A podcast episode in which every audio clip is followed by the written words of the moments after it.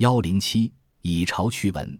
当北京人在现在的周口店龙骨山茹毛饮血时，蚁类早已会营造极为壮观的大厦了。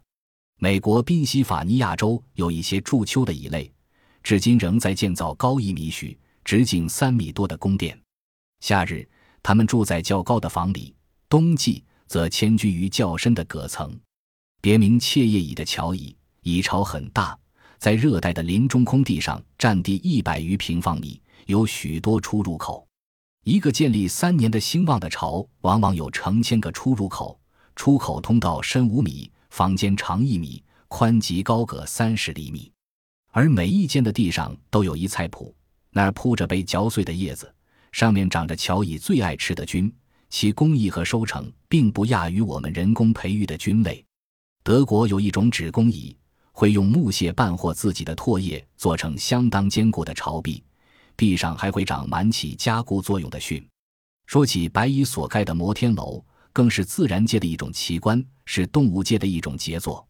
在特立尼特岛的森林地带，白蚁在树上搭起纸板箱式的巢；在非洲，白蚁能根据当地情况筑巢。在雨水不多的地方，蚁巢便做成尖塔形，高度可达六米；在潮湿而多雨的地方，蚁巢便做成四面皆有飞檐的塔，或是有茎有伞盖的大蘑菇。白蚁巢的壁是用木屑掺和蚁的分泌物粘结而成，所以极为牢固，甚至用斧头去砍会直冒火星，只有用鹤嘴锄才能把它捣毁。非洲人把它毁掉后，用作肥料或做铺路的材料。巢中央是蚁后的浴室，围着它的是许多狭长房间，中间皆有通道连接。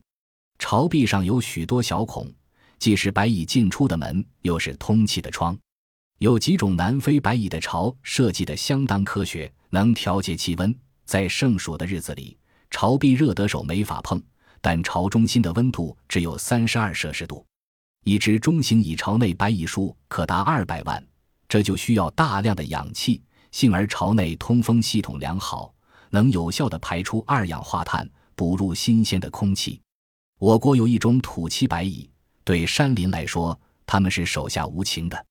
一九七三年，江西永修县营造的近十万亩山林受到了相当严重的危害。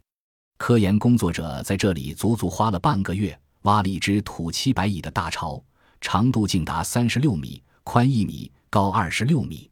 蚁巢的结构极为复杂，那里面有王室，就是蚁王以后生息的地方；有苗圃。那是白蚁的有机共生体，它们既从那儿获得食物，又用来繁殖幼蚁，而且也可以用来控制巢内的温度和湿度。那儿还有蚁粮圃，储藏着不少食物。千里之堤，溃于蚁穴，可见白蚁的危害性了。目前人们用以对付白蚁的方法很多，如人工挖掘、敌敌畏插管烟雾剂熏杀蚁巢的方法，比人工挖巢法功效提高很多。目前世界上最先进的技术是，从白蚁体内提取白蚁追迹信息激素。这种激素是白蚁供蚁腹部分泌到体外的挥发性物质，它起着向蚁群发出化学信号、标出路线和暗示食物来源的作用。采用追迹信息激素与毒饵诱杀相结合的办法进行室内实验，结果表明，只要白蚁一碰到信息激素化的线，就能使它沿线追迹。并使它碰到置放的毒饵，从而使白蚁带着毒饵回巢，辗转传毒，达到全数中毒的良好效果。白蚁的夫妻生活，白蚁中的蚁后长得比它的臣民大一百多倍，成为一部巨大的产卵机。它一生消磨在蚁穴中最隐蔽的居处，吃食由公蚁供奉。一只成熟的蚁后，每隔一定时间由配偶前来受精，它一天能产卵达千个。几乎每一分钟就下一个多卵，蚁后和它的配偶分泌出一种蚁酸，供其属下成员舔食。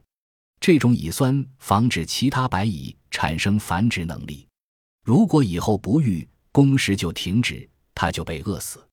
此蚁长到一定时期，由于没有给蚁绝育液，蚁酸就有了繁殖能力，而终于成为蚁后。如果它的配偶没有生育能力，它也同样的被排除掉。而由另一只壮年雄蚁来代替。